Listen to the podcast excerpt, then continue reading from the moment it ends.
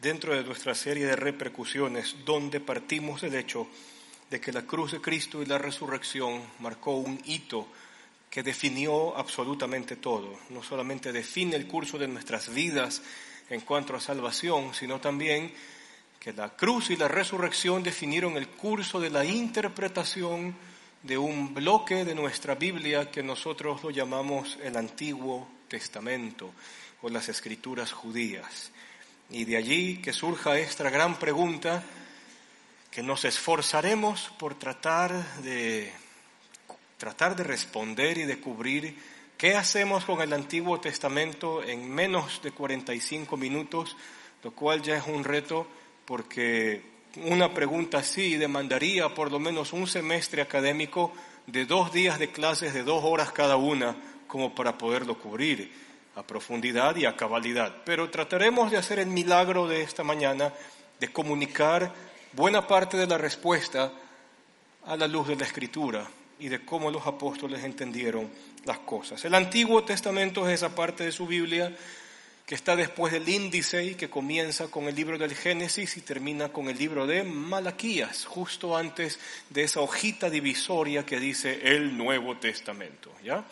Este Antiguo Testamento o las escrituras judías. Eh, tenemos que reconocer ciertos elementos hasta antes de acercarnos a ese bloque de libros que están dentro del Antiguo Testamento. Y la, primera cosa que yo tengo que reconocer es que usted y yo estamos a 2.500 años de distancia del último libro del Antiguo Testamento de haber sido escrito.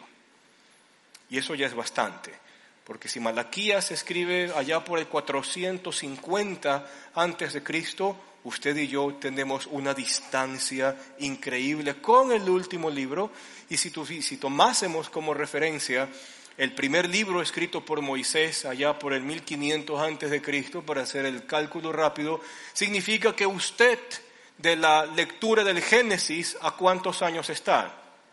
¿2000 más 1500? Usted está a 3500 años de distancia en la lectura de esos textos. Y ahí viene una complejidad. ¿Por qué? Porque ni usted ni yo, ni usted ni yo conocemos los estilos literarios, es decir, la manera en cómo se escribían las cosas en dichas culturas y en dichas épocas. Además, tenemos que recalcar lo siguiente, que esos libros del Nuevo Testamento, perdón, del Antiguo Testamento están revestidos de cultura. Hay muchos temas culturales que a qué distancia están de nosotros? Entre 3.500 y 2.500 años de distancia con respecto al texto bíblico del Antiguo Testamento. Y esto va a generar un sinnúmero de, no digo obstáculos, pero sí de determinadas complejidades que se van anotar al momento de leer el texto bíblico. ¿Y por qué? Solo por poner un ejemplo y quizás hablar de un par de cositas técnicas al momento de leer el Antiguo Testamento.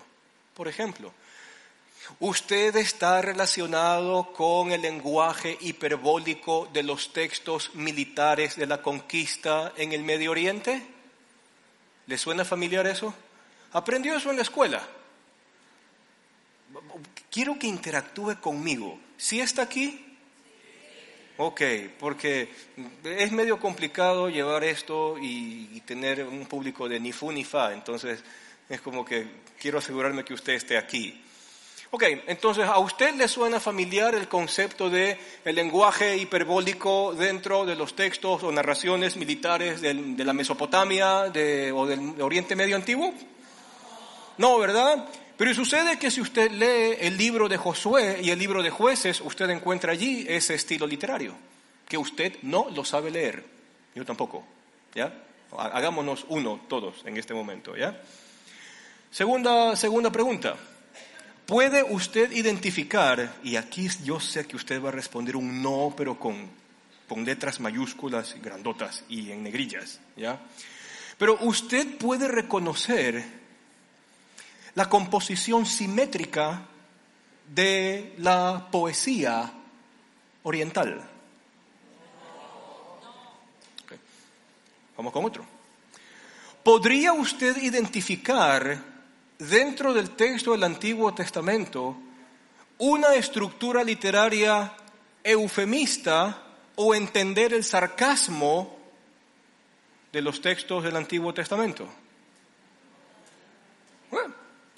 Entonces solamente dése cuenta de estas cosas. Usted está frente a un texto que tiene por lo menos 2.500 años de distancia. Segundo, usted tiene un texto que está envuelto en vestiduras culturales que usted ni yo no estamos familiarizados. Y tercero, ni usted ni yo sabemos leer esa forma literaria. Y de aquí cabe recalcar un concepto que ha salido dentro de algunos de nuestros grupos de estudio, de que la Biblia no solamente es el libro que debe de ser leído, sino que tiene que aprenderse a leer. Porque los, los peores disparates y las peores cosas han salido de un pésimo acercamiento al Antiguo Testamento. La gente no tiene idea de cómo leerlo, la gente no tiene idea de cómo interpretarlo, menos aún de cómo relacionarlo con la vida cristiana. Y por eso es que entramos en errores, vamos, vamos a chequear algunos errores a lo largo de esta conversación al momento de acercarnos al Antiguo Testamento. Ahora, teniendo eso en claro, quiero que usted me acompañe a Romanos 9, del 3 al 5, para por lo menos ir entendiendo cuáles son o cuáles deben ser los contenidos que yo voy a revisar dentro de este Antiguo Testamento. Y lo vamos a trabajar de una forma rápida, antes de leer el texto bíblico. El Antiguo Testamento yo lo puedo dividir en tres grandes bloques de textos. Primer gran bloque, la ley de Moisés. Segundo gran bloque, los profetas. Ahora, este segundo grupo se pueden dividir en los profetas anteriores y los profetas posteriores. Y si usted me dice, hermano, ¿y no son los profetas mayores y los profetas menores? Yo le voy a responder, no. ¿Ya? Y son los profetas anteriores y los profetas posteriores porque son anteriores al exilio y posteriores al, al exilio. Así lo entendió Jesús y sus apóstoles. ¿Ok? La ley de Moisés los profetas anteriores y posteriores, y el último gran grupo son los escritos. Y de este último gran grupo que son los escritos, el libro más representativo es el libro de los Salmos, porque es el más extenso. Vamos tomando la lección. Entonces, yo puedo dividir el Antiguo Testamento en tres partes, comenzando con la ley de Moisés, segundo, los profetas y tercero, los escritos, cuyo texto más representativo por extensión es el libro de los... Gracias. Ahora, dentro de estas tres divisiones vamos a encontrar algunos conceptos que están a lo largo de estas tres divisiones. Romanos 9, del 3 al 5, dice así. Desearía yo mismo, esto escribe el apóstol Pablo en su afán de describir lo que él siente por sus hermanos de raza, los israelitas. Desearía yo mismo ser maldecido, separado de mi pueblo, perdón, separado de Cristo por el bien de mis hermanos, los de mi propia raza, el pueblo de Israel. Y aquí viene algo interesante. Pablo comienza a mencionar cuáles son las cosas importantes que deben de resaltarse en el Antiguo Testamento.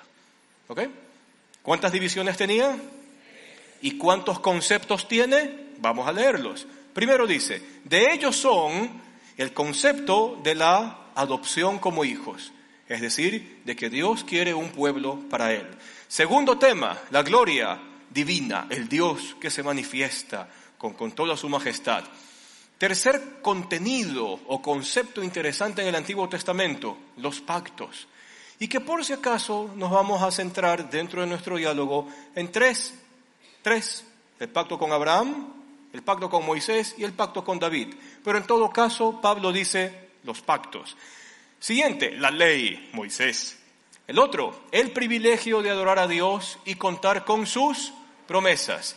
Y también dentro de, este, de esta historia del pueblo de Israel que se deja ver en las páginas del Antiguo Testamento tengo a los patriarcas. ¿Quiénes son ellos?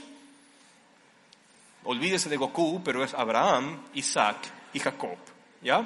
Eh, de ellos son los patriarcas y de ellos, según la naturaleza humana, nació quién? Cristo, quien es Dios sobre todas las cosas, alabado sea por siempre. Amén. Muy bien, entonces, cuando leemos estos textos de Romanos, podemos ver por lo menos cómo los, cómo los apóstoles comienzan a centrar cuáles son los conceptos importantes que yo debo de evidenciar en el Antiguo Testamento. Antiguo Testamento que tiene tres partes y que comparten estos conceptos que Pablo ha resumido aquí. Y que al final, gracias a Dios que Pablo escribió así, que al final dice, nació Cristo como el pináculo de todo lo que se ha descrito antes en esos libros de la ley. Pero aquí viene un problema. Pablo y los apóstoles tuvieron que enfrentarse en el primer siglo con problemas que comenzaban a surgir porque cada persona o grupo de personas querían interpretar el Antiguo Testamento a su gusto y antojo. Ahora espérese, es que sucede que nosotros también tenemos ese problema. Porque yo sé que la oración de usted puede ser muy, muy de corazón, muy linda y mire, yo, yo lo amo y lo respeto, ya si, si, usted hace eso, si usted ora y busca al Señor. Pero en ocasiones la gente entonces dice, Señor, mira, háblame por tu palabra, ¿no? Este, y, guía tú mi dedo, Señor, para que allí donde, caiga mi dedo sea tu propia voz hablando, ¿verdad? Entonces ponemos el dedo donde caiga y ahí, voz de Dios. ¿no? Vamos a ver qué me salió aquí. Se va a reír. En ese momento cayó fuego del Señor y quemó el holocausto, la leña, las piedras, el fuego y hasta lamió el agua de la zanja. Entonces, ¿qué podemos esperar que la ira de Dios encienda sobre nosotros en esta, en esta tarde? No, no funciona así.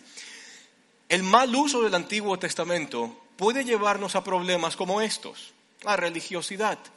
Y fíjese que eso fue el inicio de las disputas entre dos grandes grupos que conformaron la iglesia desde el primer siglo y hasta el día de hoy debería ser así.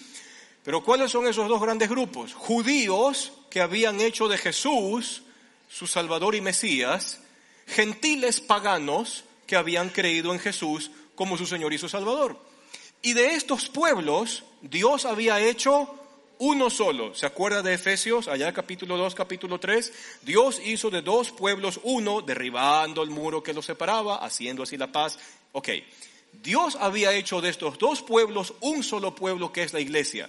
Y sucede que dentro de este grupo de judíos que se habían convertido al Señor Jesús, había muchos que salieron de la secta de los fariseos. Entonces ellos asumían casi que tenían la cátedra de cómo enseñarles el Antiguo Testamento al resto de gente indocta, inculta y por último gentiles paganos que no tienen idea de cómo se manejan las cosas de la fe. Y tenemos el texto de Hechos 15, capítulo 1, para comenzar, este, Hechos 15, verso 1, para comenzar a ver el desarrollo de estos primeros roces. ¿Qué dice allí? Algunos que habían llegado de Judea a Antioquía, si son judíos, salen de Judea. Si son de Jerusalén, peor todavía. Algunos que habían llegado de Judea a Antioquía se pusieron a enseñar a los hermanos. Entonces ahí viene un punto, ¿no? ¿Y por qué enseñan? O sea, creo que el texto de Lucas apunta a una no dependencia de la enseñanza apostólica que habían recibido los que habían compartido con Jesús más de tres años, y esto es algo que ellos comienzan a hacer por su propia cuenta. Se comieron, comenzaron a enseñar a los hermanos diciendo, ¿qué dice el texto? A menos que ustedes se circunciden conforme a la tradición de Moisés, entonces ustedes no pueden ser salvos. Y hay un gran problema de lectura. Entonces estos judíos podían ir al Antiguo Testamento e ir a las páginas en el Antiguo Testamento, en la ley de Moisés, donde decía, todo varón que nazca dentro del pueblo tiene que ser circuncidado, porque esta es la señal de que ustedes son mi pueblo al octavo día después de haber nacido. Así era, ¿verdad? Y esto será para ustedes estatuto perpetuo en vuestras generaciones, dice el Señor. ¡Pum! ¿Cómo hacemos para interpretar eso? Porque si fuese así, de que yo tomo cualquier cosa en el Antiguo Testamento que dice, esto será señal perpetua, esto será estatuto perpetuo en vuestras generaciones, entonces voy a hacer una pregunta que espero que no me la responda porque no quiero saberla, pero solo se la pregunto para que usted se la responda. Si es hombre, ¿está usted circuncidado? No me responda. Si su respuesta es no, quizás como en la mayoría de los que están aquí, si su respuesta es no, entonces estos judíos del primer siglo le hubiesen dicho, tú no puedes ser salvo. ¿Por qué? Porque no estás obrando conforme a la ley de Moisés. ¿Quién escribió que esta será la señal de que ustedes son mi pueblo? Por estatuto perpetuo, dice el Señor, forever and ever, amén. Y tendrían que irse de aquí porque por lo general los no circuncidados ni siquiera podían estar presentes en la gran asamblea, donde se reúnen los adoradores del Dios viviente a adorar. Pero en todo caso, esto comenzó a generar un religiosismo dentro de la iglesia ya del primer siglo.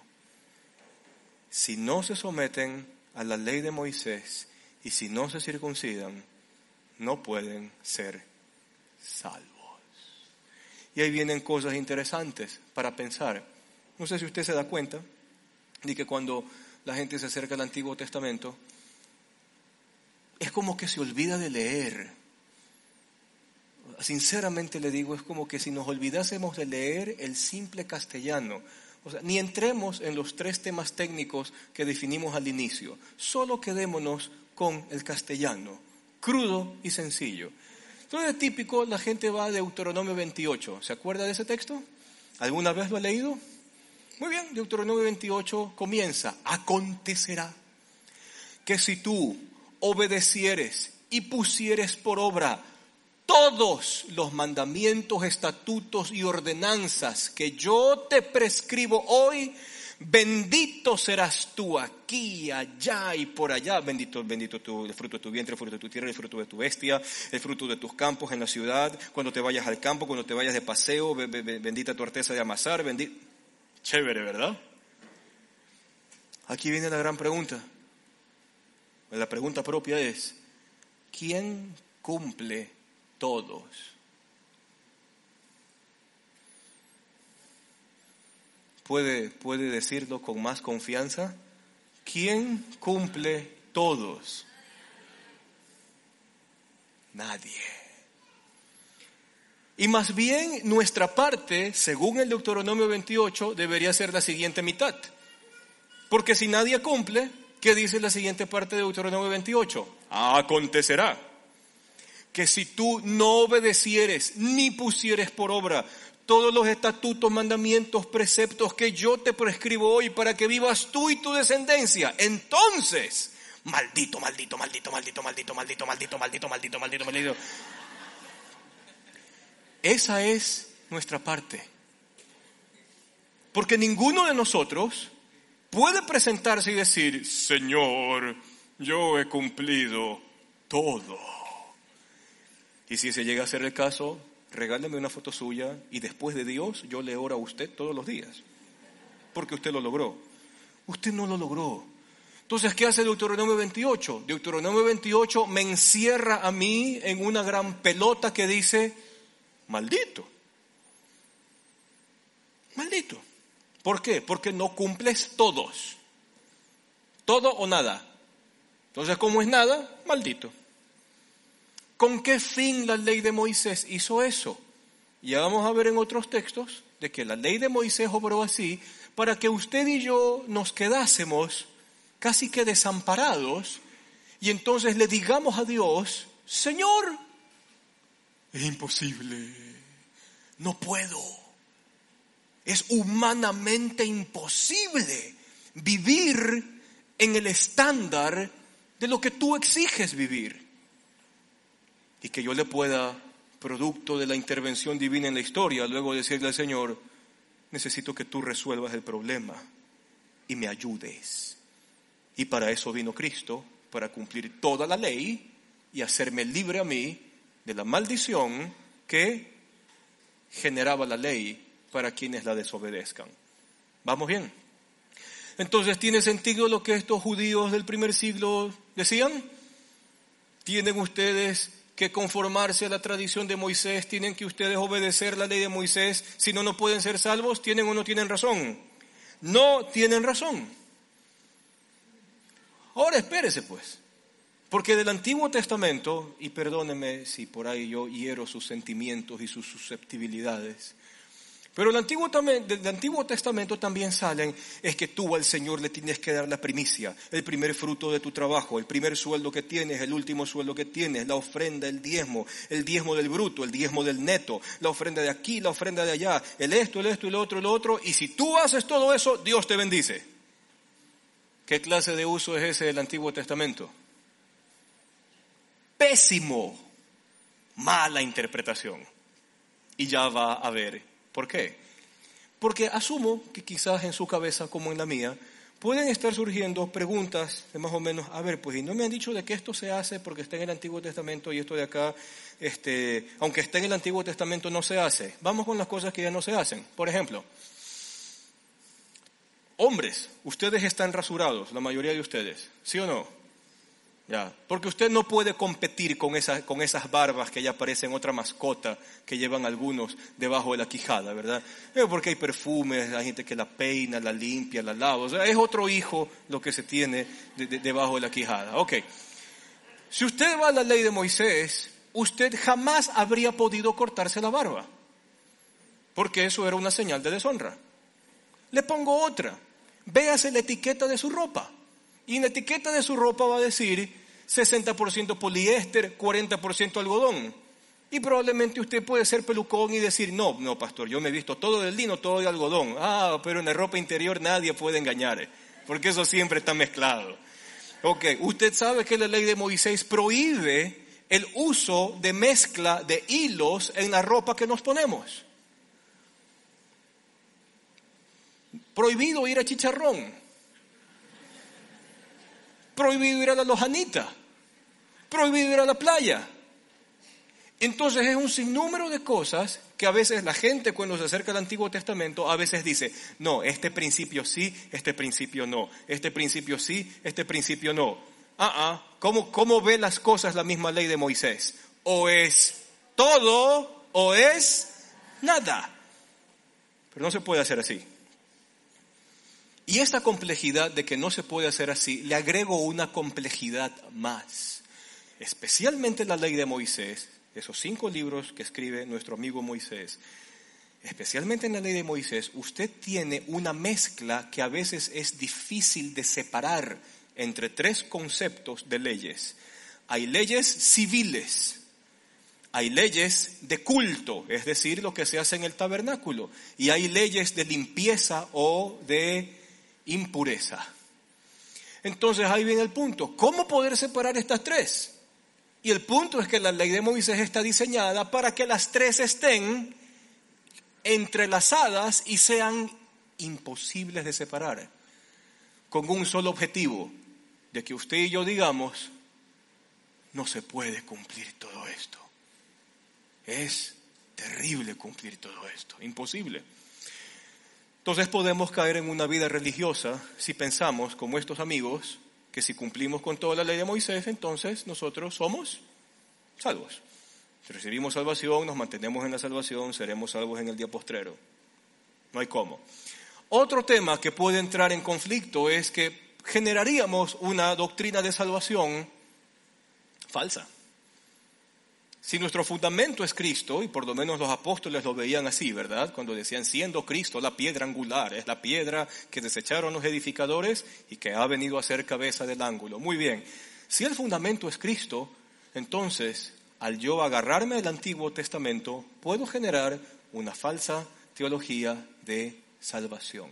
Y mire un texto de Gálatas, y por si acaso le adelanto como tarea, para el próximo domingo yo quisiera que usted traiga leyendo todo el libro de Gálatas. ¿Puede? Son cinco capítulos, chiquitos. Ya, no se va a molestar, créame. Gálatas 3, del 2 al 6, dice así. Pablo nos pregunta, quiero que ustedes, Alianza San Borondón, me respondan esto.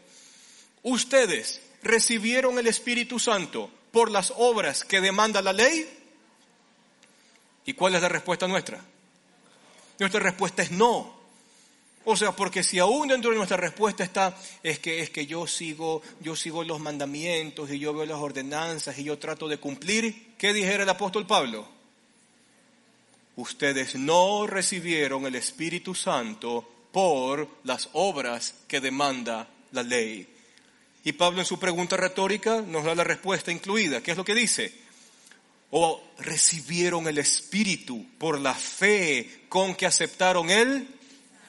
Y cuando se refiere a mensaje, ¿a qué se refiere Pablo? El Evangelio, el núcleo de enseñanzas que están dentro de este querigma que hemos hablado aquí domingo a domingo. Bingo. ¿Por quién recibimos el Espíritu?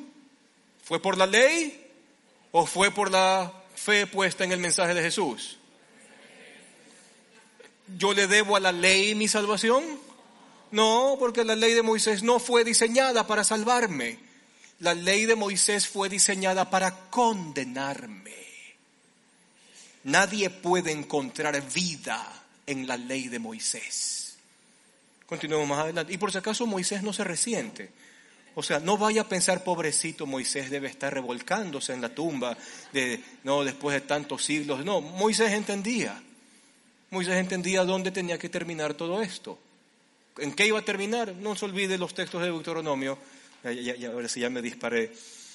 Los textos de Deuteronomio. Uno, profeta te levantaré de en medio de tus hermanos. Y si ese profeta no escucharen, yo pediré cuentas hablando de Jesús que vendría después. Y Deuteronomio 30, verso 6, yo el Señor cortaré el prepucio de sus corazones y les voy a dar un corazón nuevo para que me amen, para que me reverencien y así puedan vivir, dice el Señor. Así que Moisés se sabía el final de la película. Moisés no se está revolcando en la tumba, por si acaso. ¿Qué más dice Pablo? Continúa. Pablo y los Gálatas tienen esa confianza como para tratarse así. Tan brutos son tan necios, cabezas huecas son, tan torpes son, que habiendo comenzado por el Espíritu, que lo recibimos mediante la fe con que aceptaron el mensaje, muy bien, que habiendo comenzado por el Espíritu, sucede que ahora ustedes quieren perfeccionarse por esfuerzos humanos. O sea, la pregunta es una reducción al absurdo. No existe cómo. Y fíjese, continúa Pablo, en, este, en este texto de Gálatas 3. A Pablo y a los discípulos les costaba sangre, sudor y lágrimas fundar una iglesia. Porque los, la típica, día según Pablo, apedreado, golpeado, azotado, encerrado, negado, perseguido, huido, en naufragios, picado por serpientes, ya. Ese es un día normal según Pablo.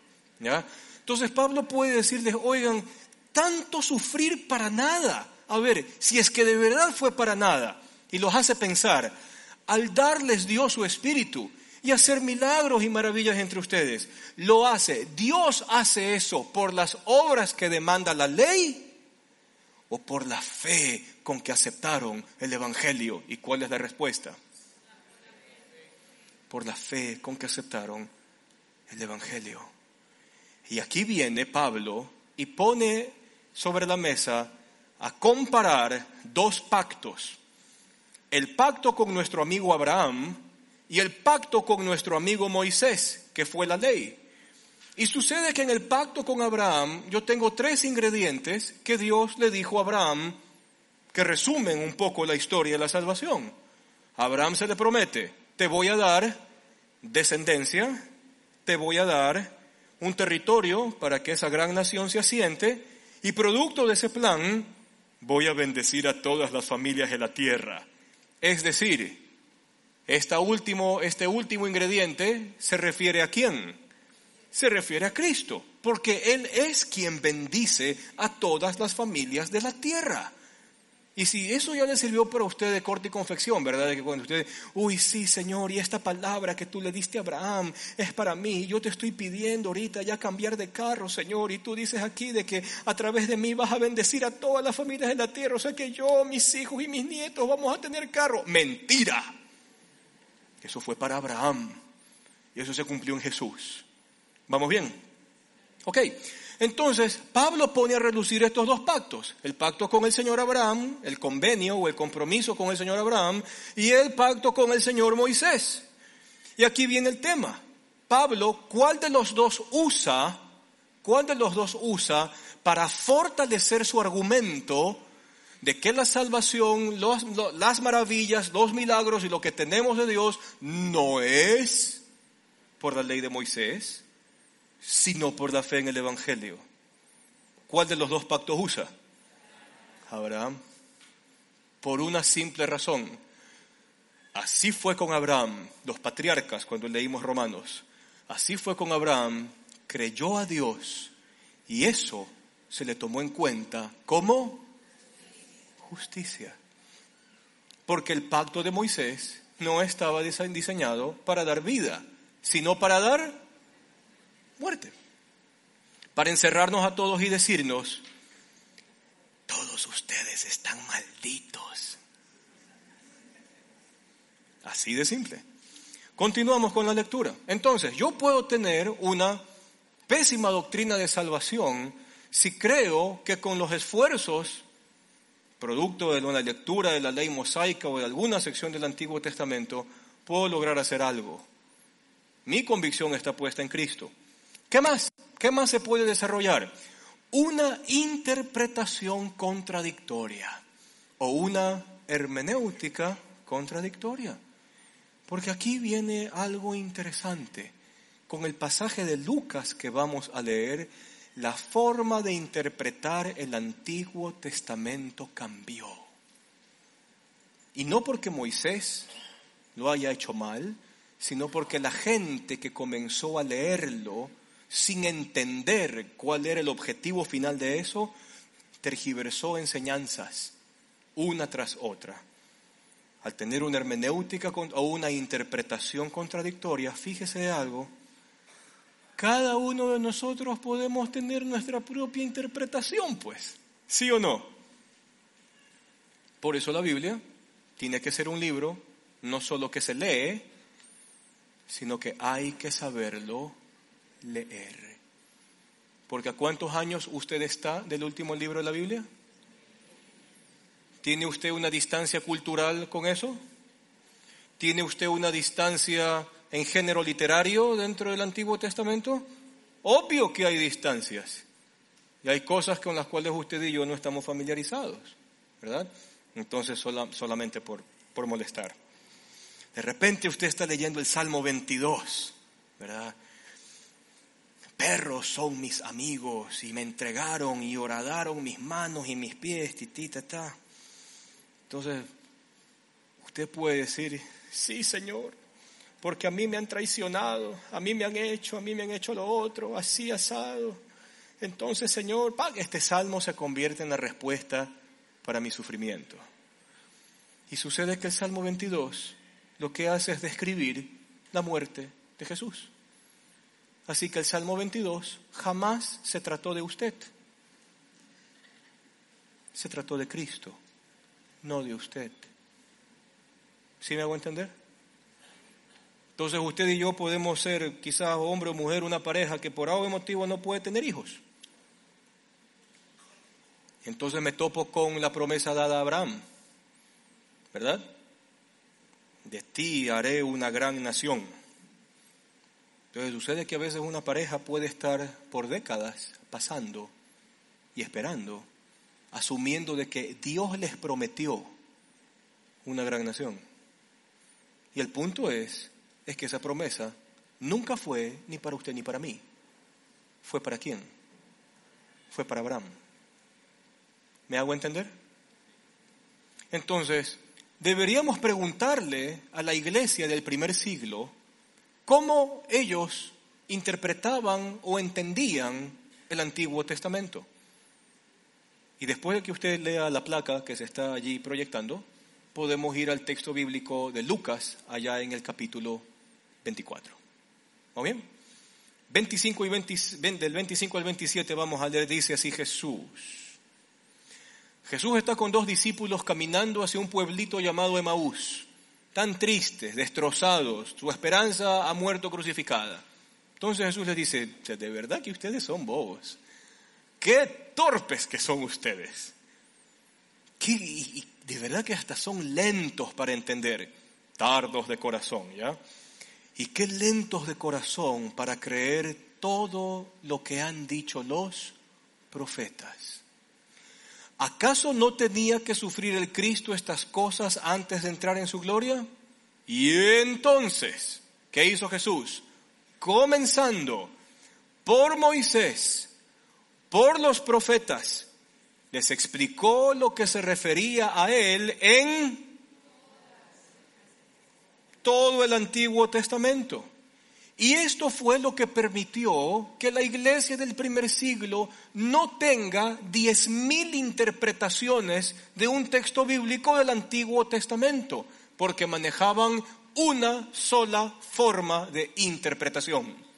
¿Cómo se interpreta el Antiguo Testamento? Todo lo que se escribe acá tiene que aterrizar en una sola persona que es Cristo. Si no aterriza en Cristo la, interpretación y la aplicación de ese texto, esa interpretación no vale. Entonces yo voy al texto, esos, esos que nos gustan, ¿verdad?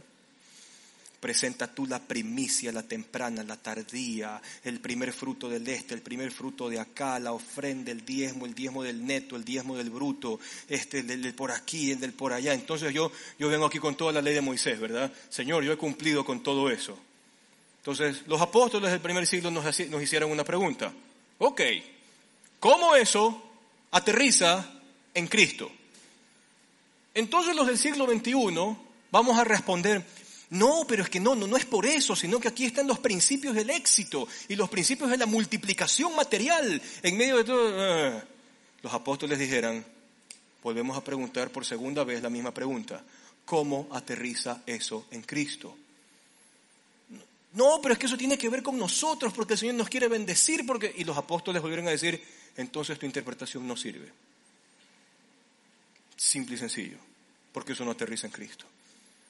Entonces le podemos preguntar a los apóstoles, ¿cómo cuadran esos textos en Cristo? Porque Cristo se convierte en la, en la, única ofrenda y el único sacrificio, en el gran primer fruto, en el gran primogénito, en la gran cosecha que se ofrece a Dios para salvación por nosotros. Y esa es la razón por la cual en el Nuevo Testamento usted encontrará un apóstol Pablo que dice, especialmente cuando esos temas de dinero se trata, cada uno dé como propuso en su corazón. ¡Pum! No por tristeza, no por necesidad. Dios ama al que da con alegría. Y se acabó la tarima que se armó acá por una pésima interpretación del Antiguo Testamento. Lucas, en el camino de Maús, nos enseña cómo yo valido una correcta interpretación. ¿Y cuál es? Que Moisés los profetas, los escritos, toda la escritura haya coherencia cuando aterrizan en quién. Si no aterrizan en Cristo, no vale esa interpretación. Mi, hija tiene un decir, no vale, no vale, no vale esa interpretación. No es propia, no es lícita, hace daño, destruye. Otro texto, Juan 5:39, Evangelio tardío, y fíjese lo que Juan también recoge de las palabras de Jesús. Ustedes, les dice Jesús a los fariseos, ustedes que estudian con diligencia las escrituras, porque ustedes dicen que en las escrituras está la vida eterna. Perfecto, son las escrituras que hablan de mí. Entonces todo el Antiguo Testamento nuevamente tiene que aterrizar en quién? No voy a hacer que leamos Isaías y los que han estado por ahí conversando alguna vez conmigo han escuchado este tema, ¿no? Entonces leemos, pum, la, típica, la Señora, habla mi vida, dedo sobre Isaías.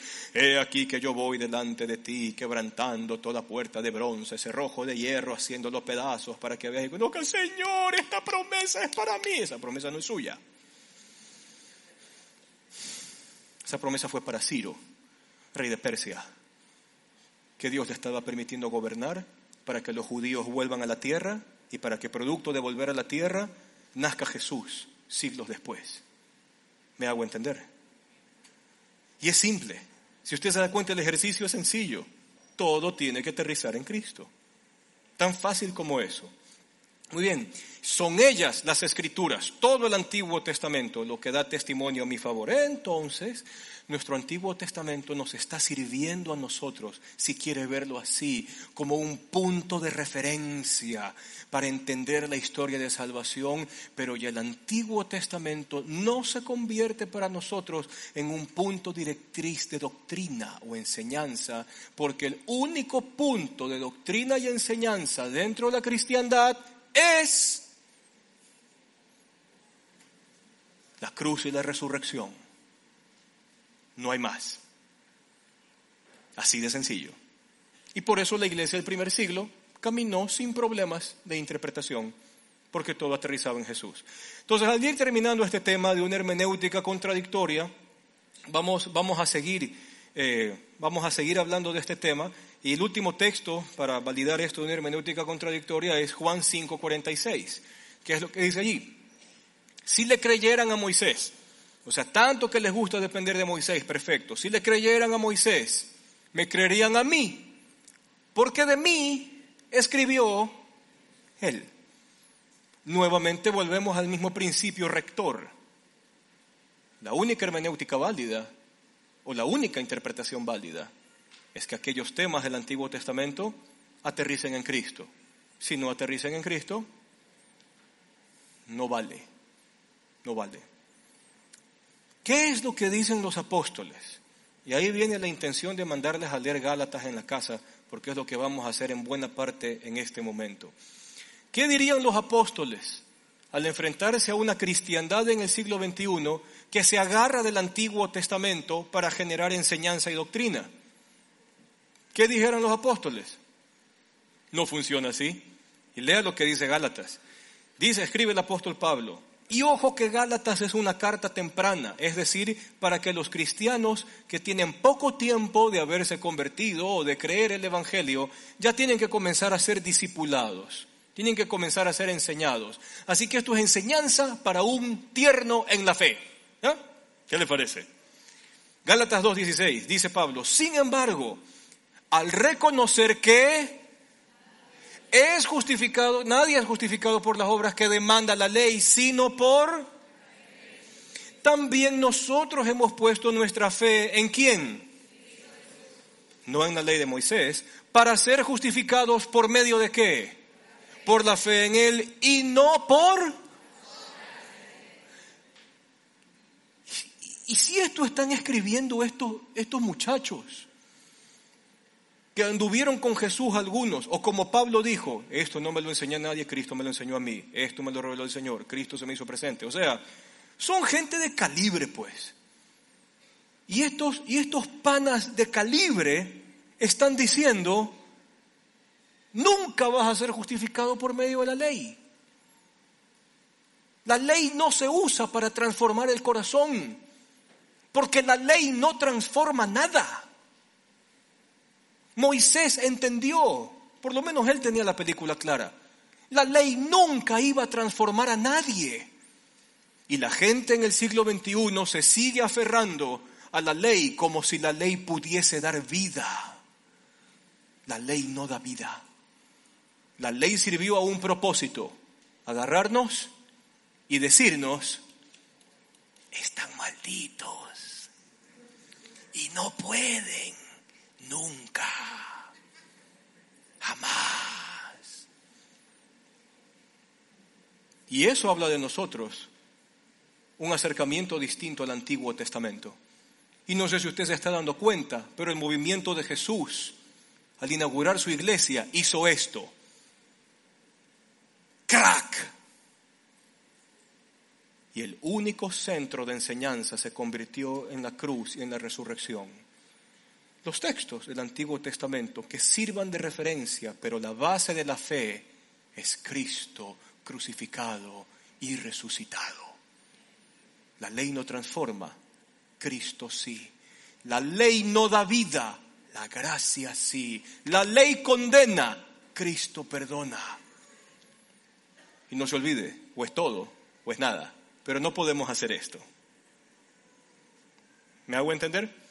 Continúe con la lectura. No por las obras de la ley, porque por estas nadie será justificado. ¿Qué más dicen los apóstoles? Gálatas 2.21, unos cuantos versos más adelante. ¿Qué dice allí? No desecho la gracia de Dios, porque si la justicia viniera mediante la ley, la muerte de Cristo fue una pérdida de tiempo. Pues. ¿Para qué se murió?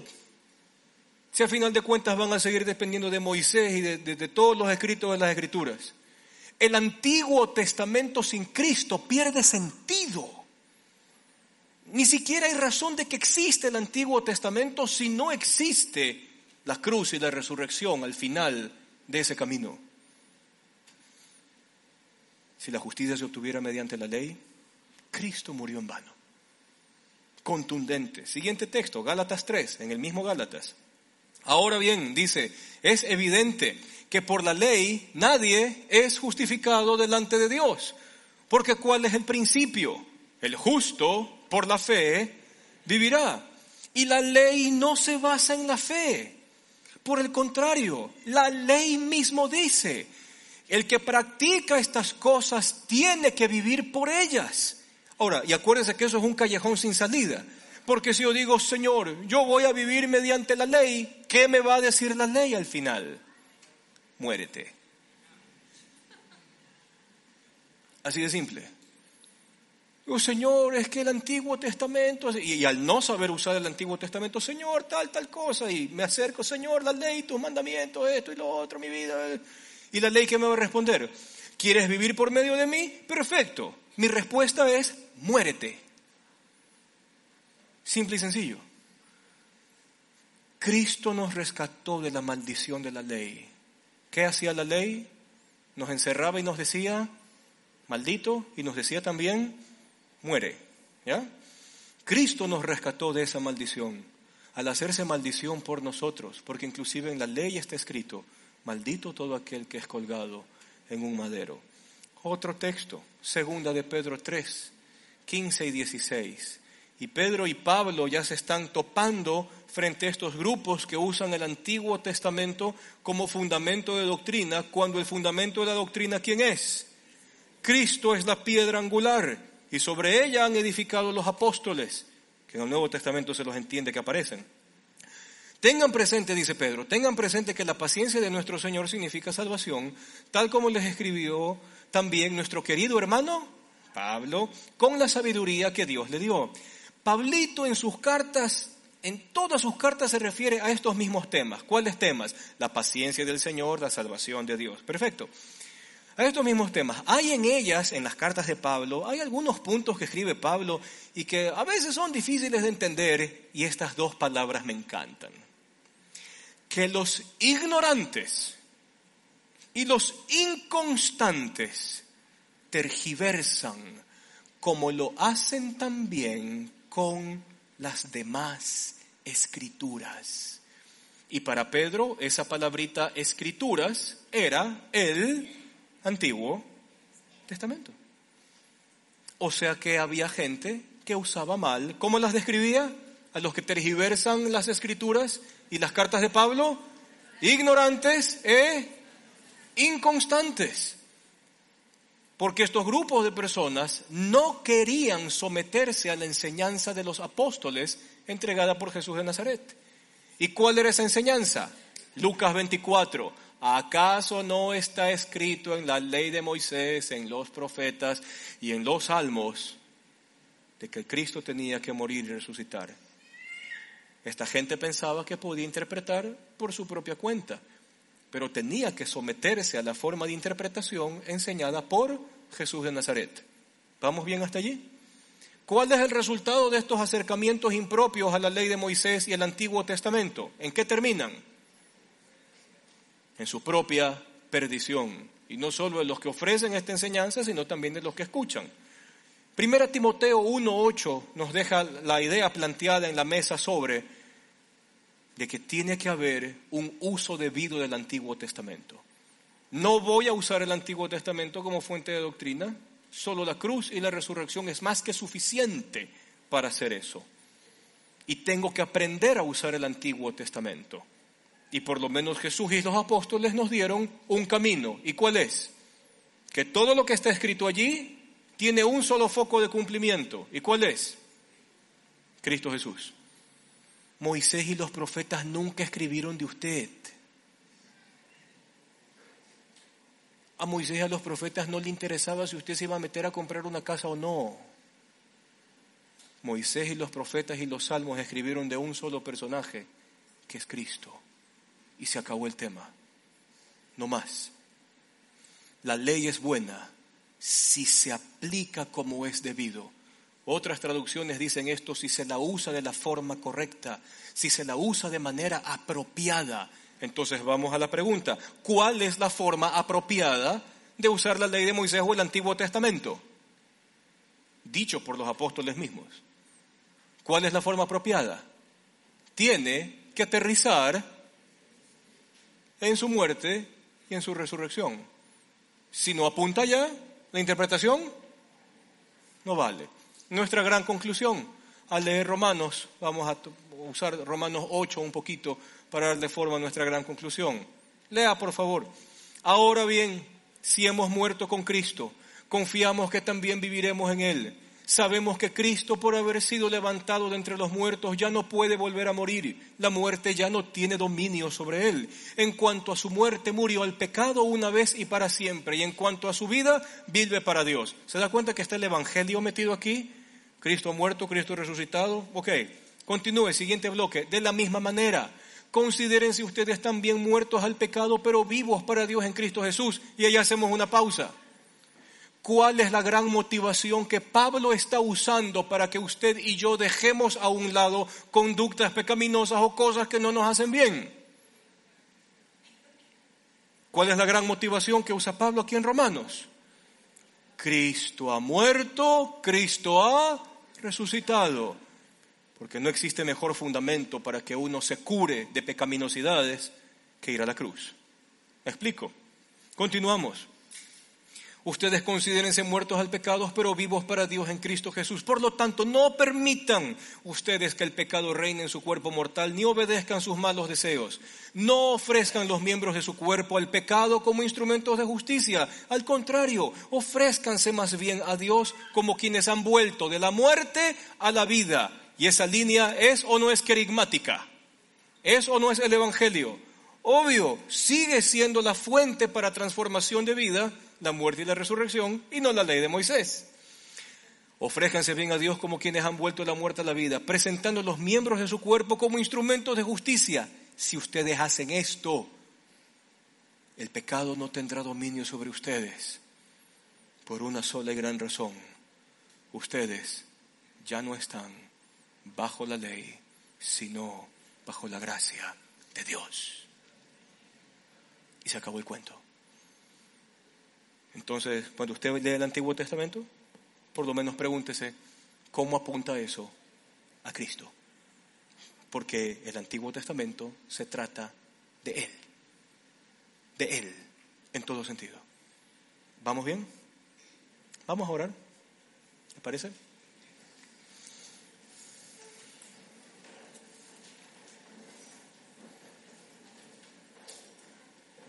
Te damos gracias, Señor, en esta mañana que nos reunimos y ya tarde en la que estamos. Gracias por estar con nosotros y ayudarnos.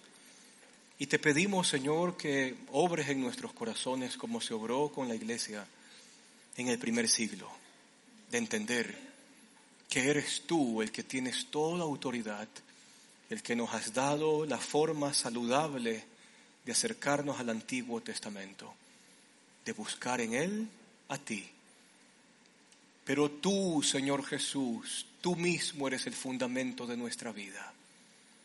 Tú mismo, Señor, eres el que le da sentido a la salvación. Y gracias, porque no dependemos de una ley que nos maldecía y que nos condenaba hacia la muerte. Gracias, Señor, porque el Evangelio es más que suficiente para transformar nuestra vida y corazón. Y permítenos entender eso siempre. Y cuando nuestras conductas sean confrontadas por ti, que seamos confrontados por tu gracia al hacernos pensar si alguna cosa pecaminosa, ¿qué tiene que ver eso con tu amor, con tu amor hacia nuestro prójimo, con tu amor hacia nosotros mismos? Y desde la orilla de tu evangelio tomar la decisión de desechar aquello que no obra según tu gracia y tu amor para con nosotros. Llévanos con bendición a casa. Esta semana está en tus manos. Permítenos disfrutar lo que queda del día y tráenos con bendición el próximo domingo. Gracias, Señor, por todo. En el nombre de Jesús. Amén. Amén. Que el Señor te bendiga. Nos vemos.